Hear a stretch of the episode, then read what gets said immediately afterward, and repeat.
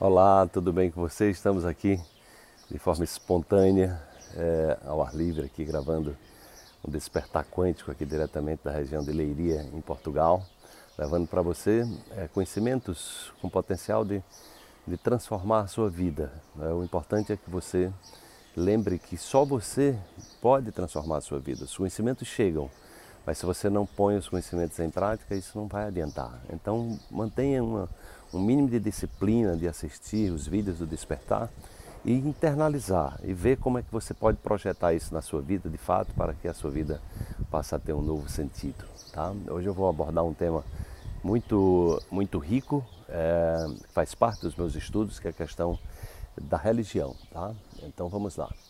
Cuidado para não transformar a religião numa bengala para proteger a forma como interpreta a realidade.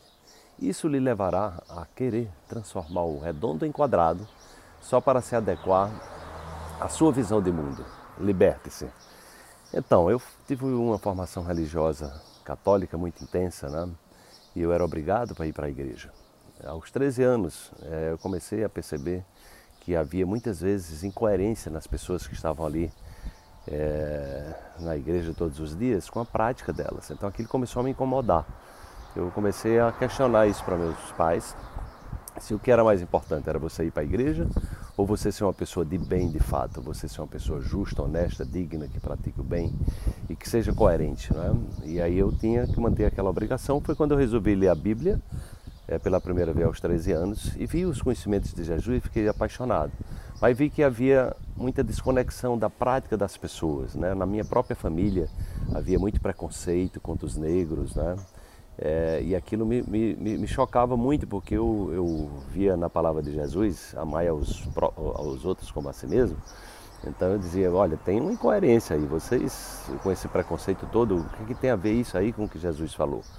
Então eu vi que a religião muitas vezes é, era uma prática que era, era, era usada como uma bengala, você simplesmente dizia que era, mas que, que, era, que era um praticante, que era um cristão, mas na verdade você não seguia. Né? Simplesmente você diz que é, porque aquilo faz parte de um contexto social.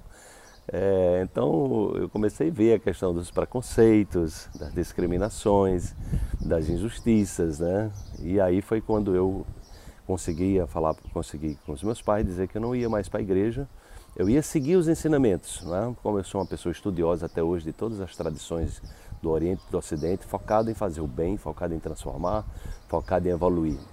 E aí é o que eu digo para você, o mais importante não é você ir à igreja, não tem nada de mais nem nada de mal você ir à igreja. Agora lembre que o mais importante, né? se você é uma pessoa ligada a alguma religião, seja qual for, né?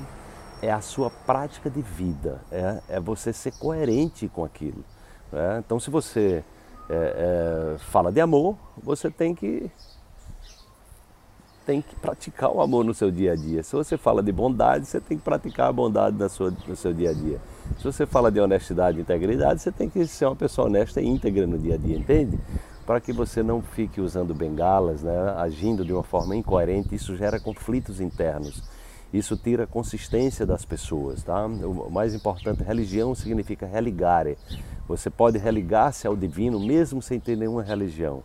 É a sua prática de vida, é a sua atitude de vida que é o mais importante compromisso que você pode assumir com você. Então, independente de você ser uma pessoa ligada a uma religião ou não, o que vai fazer a diferença entre de fato você ser uma pessoa religiosa não é apenas ir para a igreja, é você ser aquilo que você está dizendo que é, é aquilo é, é você ser aquilo que toca o seu coração, ser uma pessoa amorosa, ser uma pessoa bondosa, ser uma pessoa honesta, digna e uma pessoa que faz o bem, porque quando a gente faz o bem, a gente transforma a nós mesmos e transformando a nós mesmos, nós transformamos o mundo em torno de nós.